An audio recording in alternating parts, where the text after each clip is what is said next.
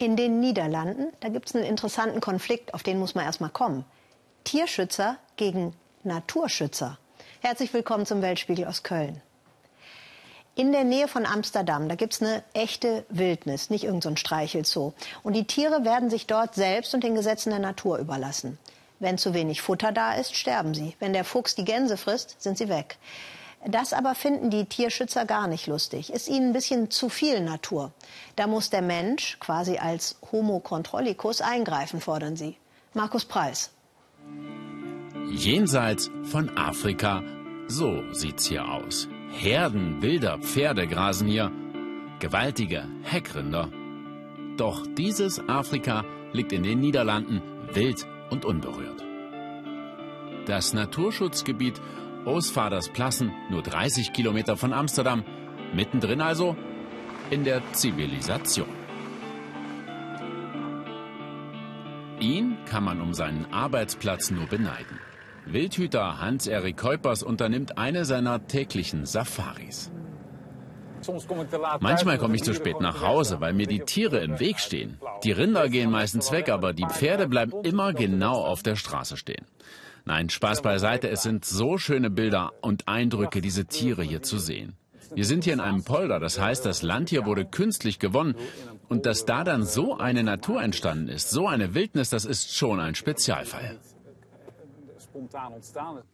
Vor 50 Jahren war das alles hier noch Meeresgrund, erklärt der Wildhüter. Doch die vollständige Trockenlegung auf diesen 5000 Hektar misslang und es entstand ein Feuchtgebiet mit Zehntausenden Vögeln.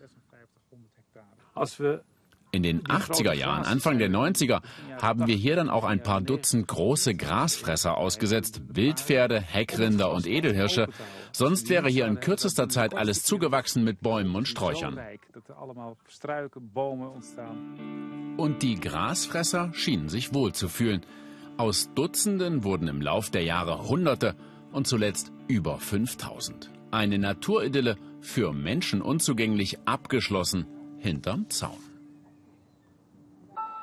Doch auch das ist Osvaters Plassen, abgemagerte Pferde, verhungerte Hirsche. Mehrere tausend Tiere starben im vergangenen strengen Winter.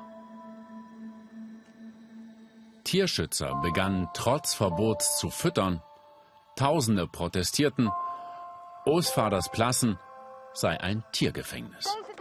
Diese Tiere haben keine Stimme. Sie sind nicht frei, sondern eingesperrt. Auch Eddie Nachel kämpft gegen diese Art Naturschutz. Gemeinsam mit anderen Aktivisten hat er im Winter heimlich gefüttert. Aufpassen müssen sie. Wegen der aufgeheizten Stimmung kontrolliert die Polizei. Die Bußgelder betragen schnell ein paar hundert Euro.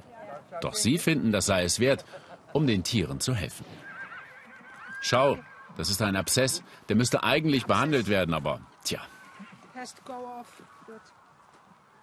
Dass sich niemand um die Tiere kümmert, für sie ist das nicht die Rückkehr der Natur, sondern staatlich organisierte Tierquälerei. Das Gras hier reicht einfach nicht. Den Sommer werden die Tiere überleben, aber wie sieht es im Winter aus? In einem Monat, Mitte Oktober, wächst kein Gras mehr. Was machen die Tiere dann? Dezember, Januar, Februar, März, April. Da gibt's nichts für sie.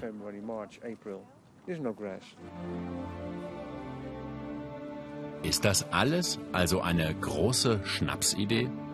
Natur erschaffen zu wollen in einem der dicht besiedelsten Länder Europas? Dass man auf das Naturschutzgebiet nun so genau schaut, liegt auch an diesen beiden Filmemachern aus Amsterdam. Ihren Film Die neue Wildnis haben Millionen Niederländer gesehen. Der Film zeigt überbordende Natur, aber auch das Leiden und Sterben, das bei wilden Tieren dazugehört. Die Brutalität eines jagenden Fuchses und das hässliche Ende auch des edelsten Tiers. Die Stärksten überleben, die Schwachen sterben. Aber wir haben gemerkt, dass das viele Niederländer nicht mehr ertragen können. Wir sehen zunehmend alles aus der Perspektive von Haustieren. So etwas ist viel zu schockierend. Nicht hart genug im Nehmen also? Diesen Vorwurf akzeptieren die Tierschützer nicht. Per Facebook Live berichten sie, wie es den Tieren geht, manchmal sehr emotional. Seht euch diesen Hirsch an, das arme Tier. Gott verdammt.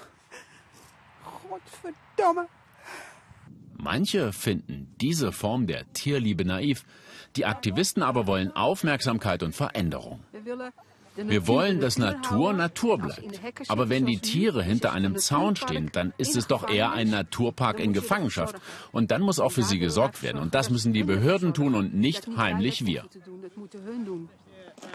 Die Polizei jedenfalls lässt auch heute nicht lange auf sich warten.